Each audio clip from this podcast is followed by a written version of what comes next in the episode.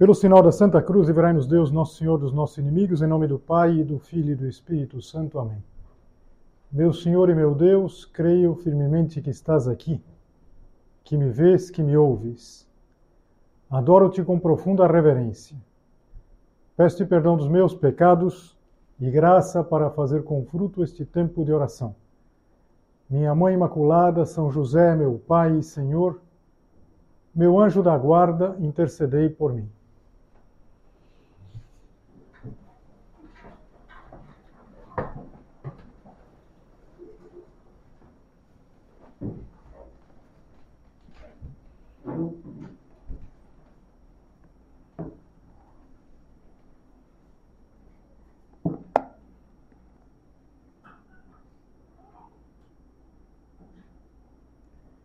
Eu acho que todas vocês já viram em algum momento uma ampulheta, esses chamados relógios de areia, que são duas ampolas de vidro que se comunicam entre si por um orifício pequeno que deixa passar uma determinada quantidade de areia e o tempo decorrido já está calculado. Então é uma forma de medir o tempo.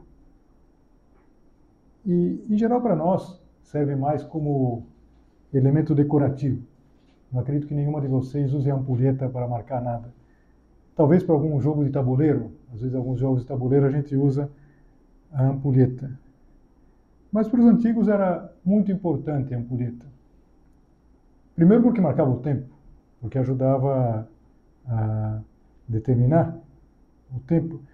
Mas tinha um outro aspecto a ampulheta, diferente dos relógios da época, mostrava o tempo passando. Veja, os relógios da época não tinham o ponteiro dos segundos. E exatamente por isso, sempre que a gente olha para um relógio que só tem o ponteiro das horas, dos minutos, ele está parado. A gente não vê ele se movimentando. E quando a gente é, olha novamente, o ponteiro se moveu. Alguém pode dizer, bom, mas a gente vê os ponteiros do, do, dos minutos se movendo. É verdade. Os relógios que nós temos, que não são mecânicos mais, é, eles, a gente percebe isso. Mas um relógio é, tradicional, convencional, antigo, ele era uma espécie de mentiroso, porque sempre que a gente olhava para ele, ele estava parado. E quando a gente voltava a olhar, ele tinha se mexido. E a gente não percebia, era imperceptível. Com a ampulheta, não. A ampulheta, ela, por assim dizer, fazia com que a gente visse a areia escoando e o tempo passando. E por que eu quis começar a meditação com essa ideia tão óbvia? Porque o tempo passa, nós temos que considerar a passagem do tempo e nós temos que aproveitar o tempo, porque o tempo é um recurso escasso, um recurso que vai, eh, vai embora. Se vai dizer muitas vezes que o tempo é dinheiro. E de fato é assim. O tempo é dinheiro.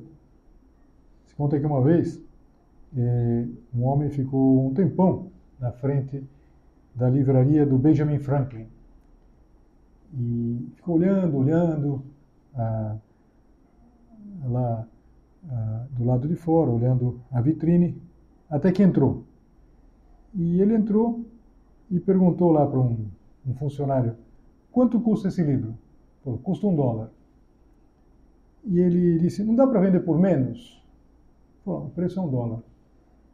E aquele comprador, que se vê que não tinha muito o que fazer, começou a tentar pechinchar, olhou outros livros, depois perguntou, voltou a perguntar se dava para vender por menos, e disse assim: E o Sr. Franklin está?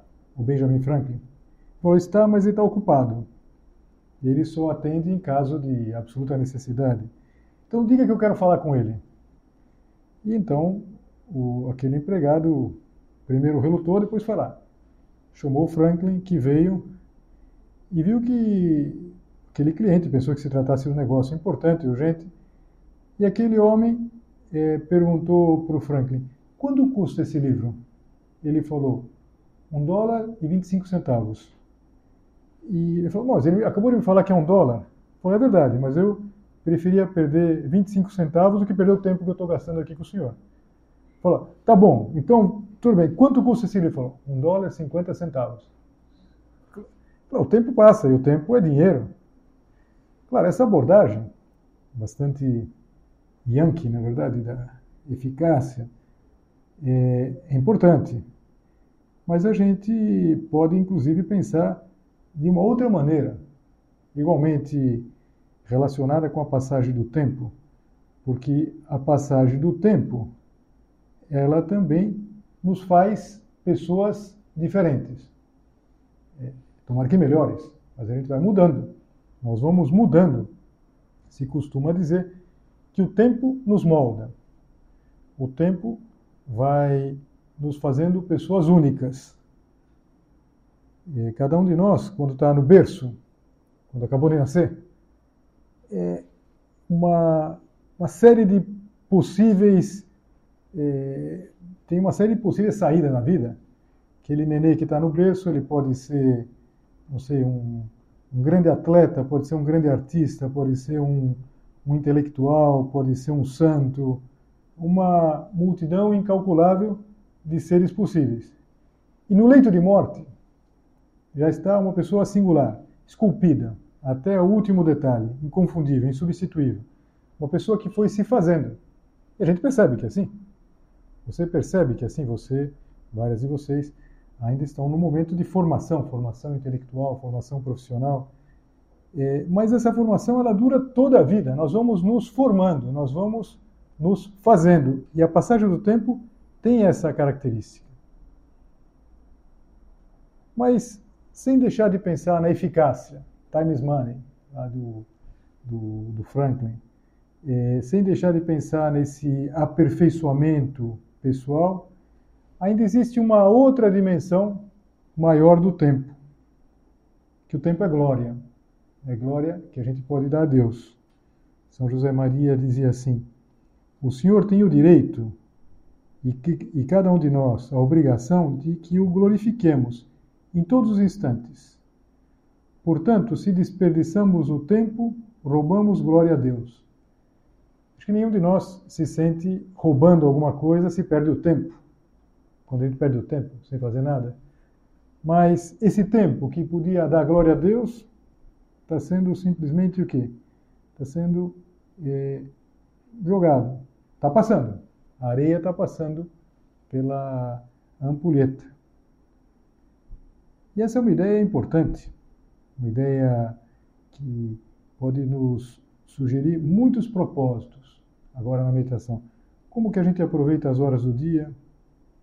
Será que nós somos pontuais para começar e para terminar as coisas? É, se a gente vive sem pressa, porque não se trata de ser pessoas afobadas, mas também sem pausa. O tempo, esse tempo, essas horas que a gente tem em cada dia, é, é um tempo bem administrado.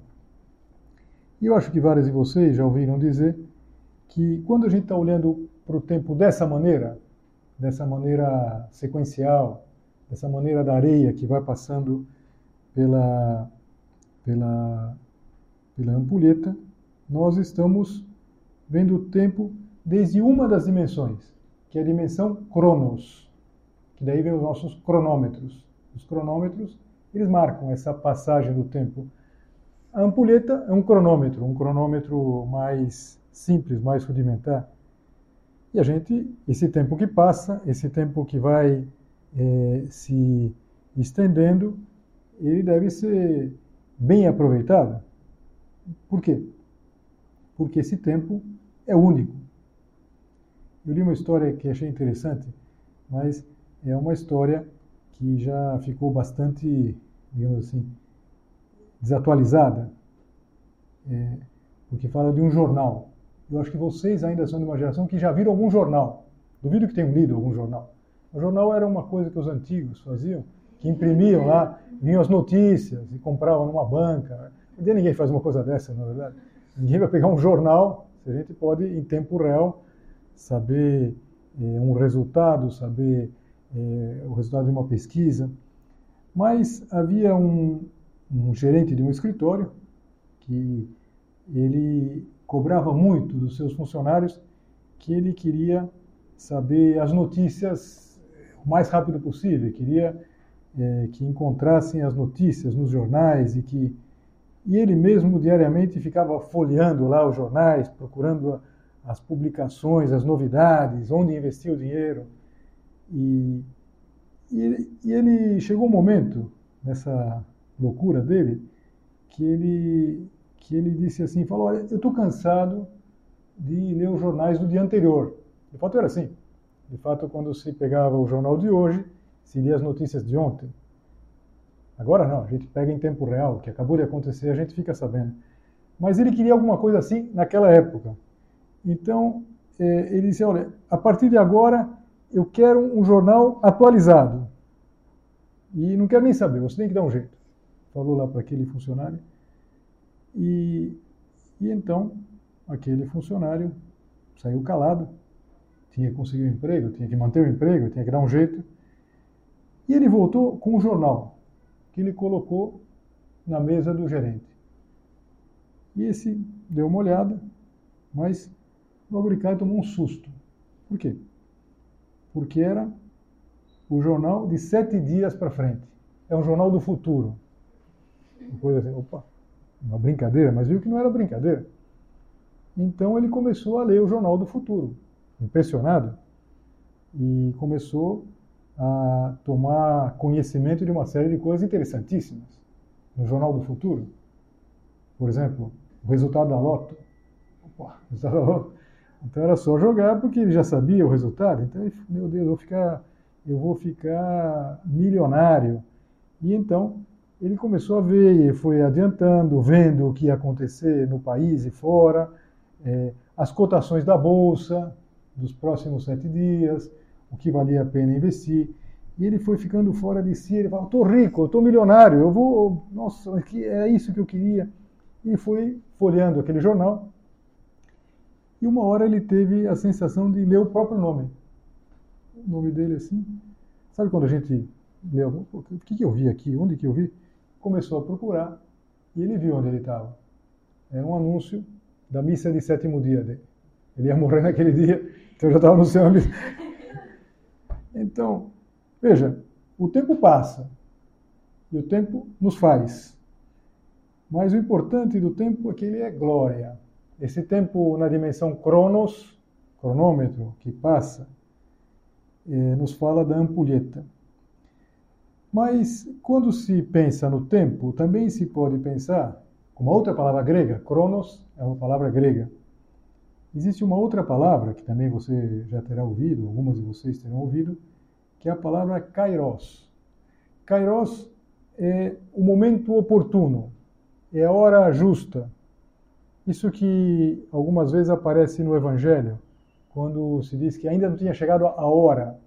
A hora é o momento pensado, é aquele instante único. E a gente vê que no Evangelho isso está muito presente. Está muito presente. Há um momento, por exemplo, que os escribas e fariseus eles vêm até Jesus pedindo um milagre. Mestre, queríamos ver-te fazer um milagre. Não era uma necessidade, não era uma cura. Eles queriam que Jesus fizesse um espetáculo. Jesus que pregava com simplicidade, porque falava daquelas coisas da vida eterna que contam para a vida eterna, ele nunca fez nenhum milagre para fazer um espetáculo. Os milagres eram sempre para suscitar a fé. E, evidentemente, Jesus não concede aquele milagre que eles pedem quase como se fosse um, um número de um espetáculo de circo. Mas ele explica isso. E explica de uma maneira que, quando a gente lê, talvez não fique assim tão clara. Aparece no capítulo 12 de São Mateus, diz assim: Esta geração, adúltera e perversa, pede um sinal. Mas não lhe será dado outro sinal do que aquele do profeta Jonas. Do mesmo modo que Jonas esteve três dias e três noites no ventre do peixe, assim o filho do homem ficará três dias e três noites no seio da terra. Interessante, Jesus Cristo fala é, desse episódio, do Jonas, aquilo que tinha acontecido milagrosamente com ele, e mostra como isso, de certa maneira, pré-anunciava o grande sinal, o grande sinal que ele iria apresentar, que era exatamente a sua, a sua ressurreição. Depois de três dias no seio da terra, Jesus Cristo voltaria à vida. Mas ele também queria que eles percebessem, que eles captassem o momento presente, aquele tempo oportuno, aquela hora que eles viviam. Veja, aqueles homens, eles presenciavam nada mais, nada menos do que a presença de Deus caminhando entre nós. Nós sabemos que nosso Senhor está aqui. Começamos em creio que estás aqui, que me vês, que me ouves. Mas eles podiam eh, ouvir a voz de Jesus Cristo, podiam eh, ver a sua figura, e no entanto queriam um outro sinal. Eles não percebiam o tempo oportuno, o kairos.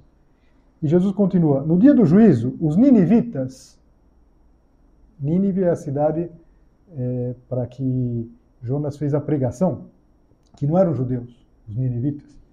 No dia do juízo, os ninivitas se levantarão contra essa raça e a condenarão, porque fizeram penitência à voz de Jonas. Ora, aqui está quem é mais do que Jonas. Está falando dele. Vocês não percebem? Vocês não percebem o que vocês estão vivendo? Vocês querem um sinal quando o maior sinal é exatamente este tempo, este agora. No dia do juízo, a rainha do sul se levantará com, com, com esta raça e a condenará, porque veio das extremidades da terra para ouvir a sabedoria de Salomão. Ora, aqui está quem é mais do que Salomão. Ele vai falando desses episódios, dessa, dessa dessa outra situação, dessa rainha, rainha de Sabá, rainha do sul, que tinha vindo, vindo a Jerusalém exatamente atraída pela sabedoria do Salomão, que era um rei muito, muito especial, muito sábio.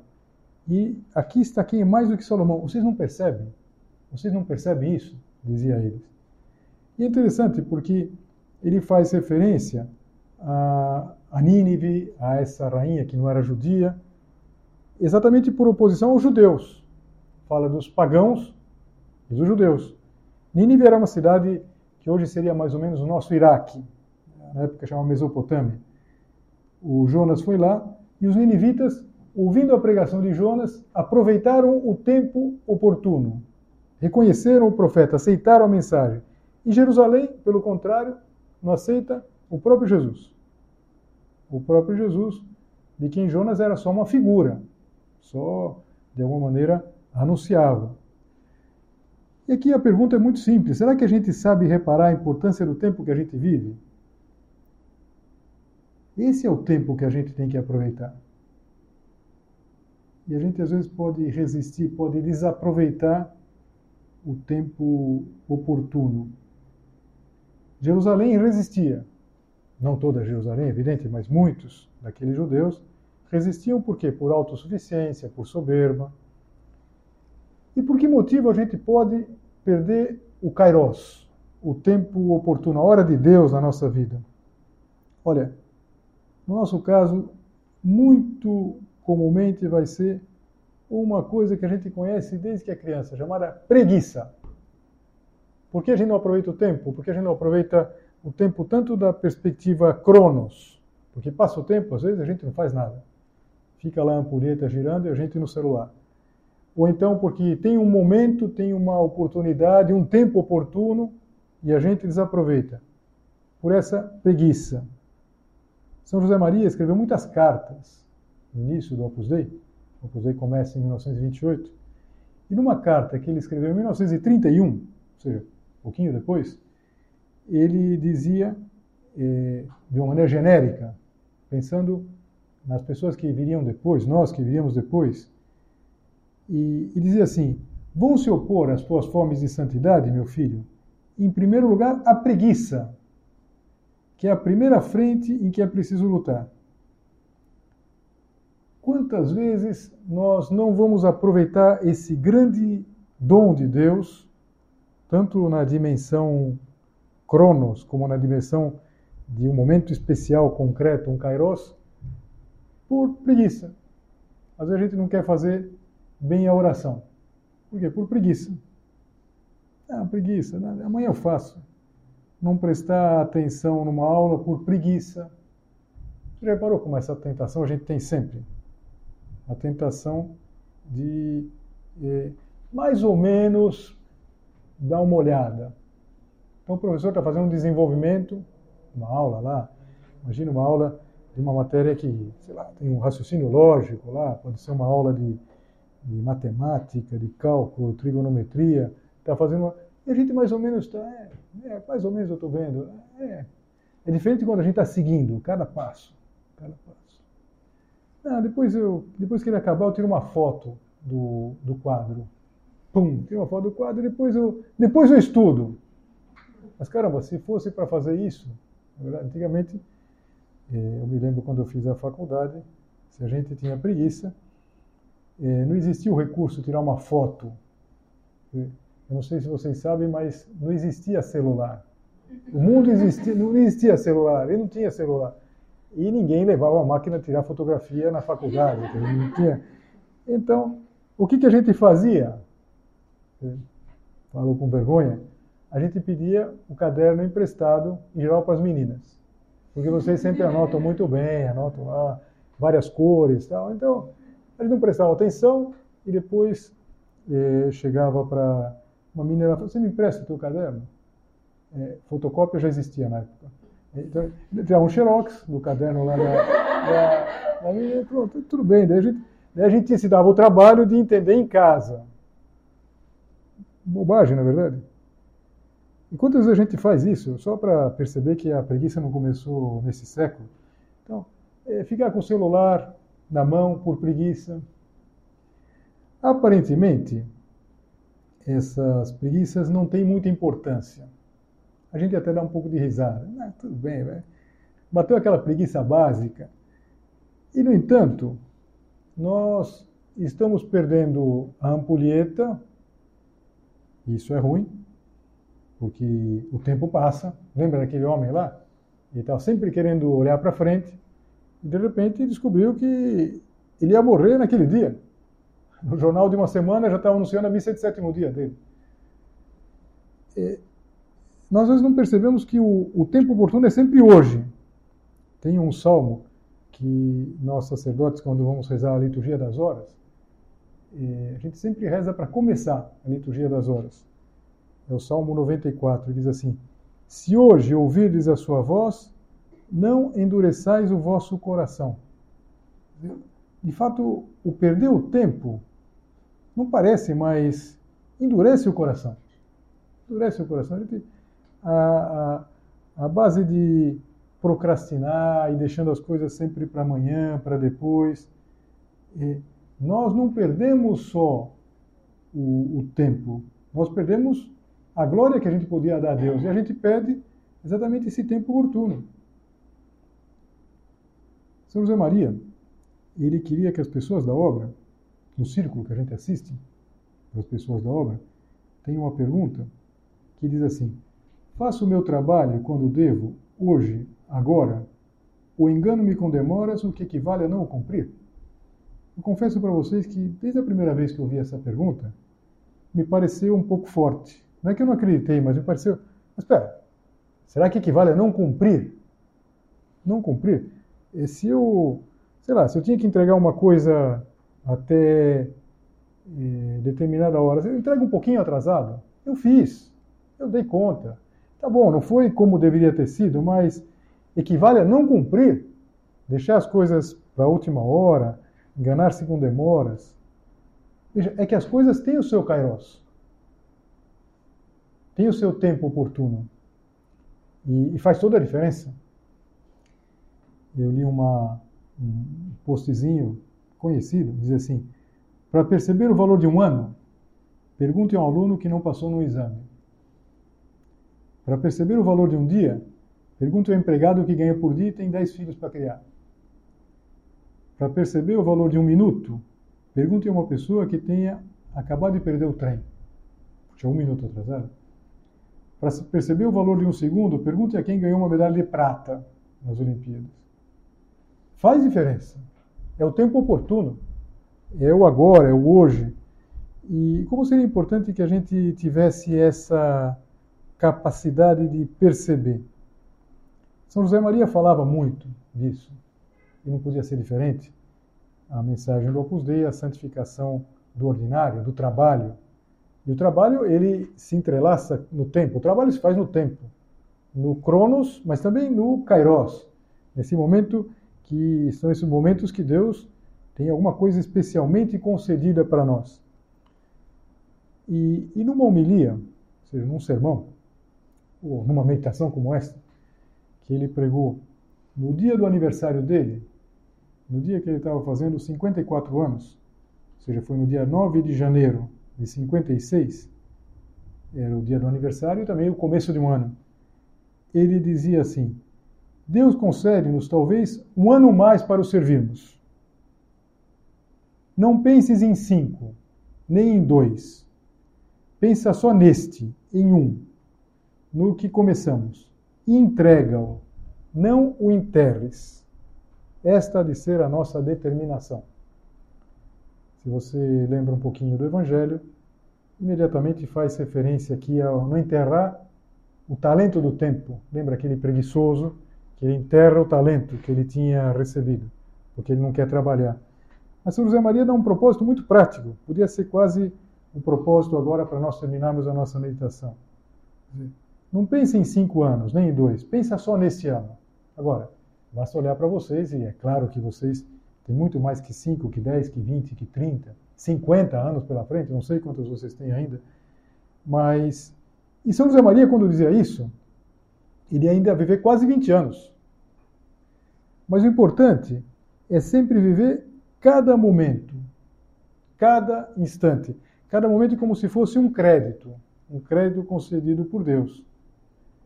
E por isso é muito interessante a gente pensar na ampulheta, naquele cronômetro rudimentar de areia, porque ele nos anima a fazer as coisas no tempo, não fora do tempo, não, não se sabe bem quando. Eu preciso fazer, eu preciso, bom, eu preciso fazer. E aqui existe algo que também ele dizia com um bom senso impressionante e, e que eu acho que a gente poderia pensar olhando para a ampulheta da nossa vida, que a gente não sabe. A ampulheta a gente vê quanto tem ainda para frente, para cair. A vida a gente não sabe quanto tem pela frente. Então, sem saber se Deus vai nos conceder mais ou menos tempo, é, nós vemos coisas que a gente precisaria aproveitar. E a gente precisa fazer isso agora. O que eu dizia que é um, um ponto que me parece especialmente sábio, sobretudo para um começo de ano, a gente está começando o ano, né? Ele dizia: para acabar as coisas, é preciso começar a fazê-las. Parece óbvio, mas falta-te tantas vezes esta simples decisão. E como Satanás se alegra com a tua ineficácia. A gente sempre ouve falar de procrastinação, de deixar para depois, mas uma das formas que a gente tem de ser preguiçoso, de não aproveitar o tempo, de procrastinar, é exatamente não começar.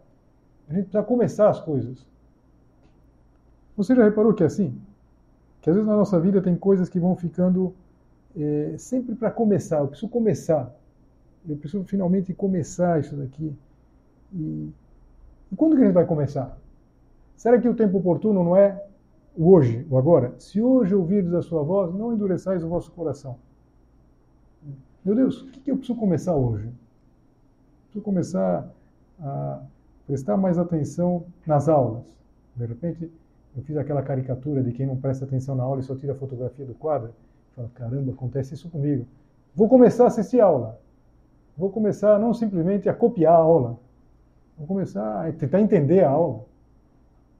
Ou então pode ser é, o momento que eu tenho para manifestar, não sei, a, a minha fé, manifestar os meus desejos, manifestar o carinho que eu tenho pelas pessoas da minha casa. Eu vou esperar para quando? Quando que eu vou dizer isso para as pessoas? Quando que eu vou viver?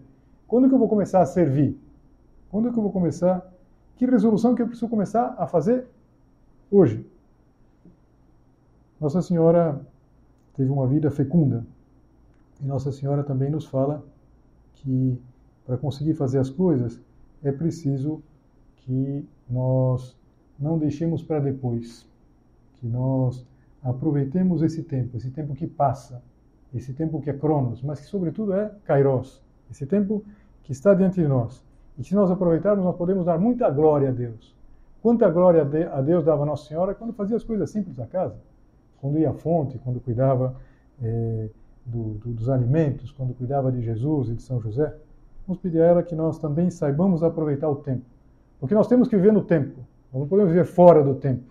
E é nesse tempo, que é um presente de Deus, que nós podemos e devemos nos santificar.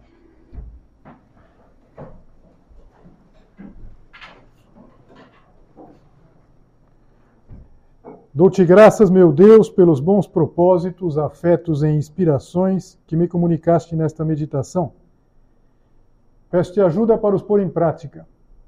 Minha Mãe Imaculada, São José, meu Pai e Senhor, meu anjo da guarda, intercedei por mim.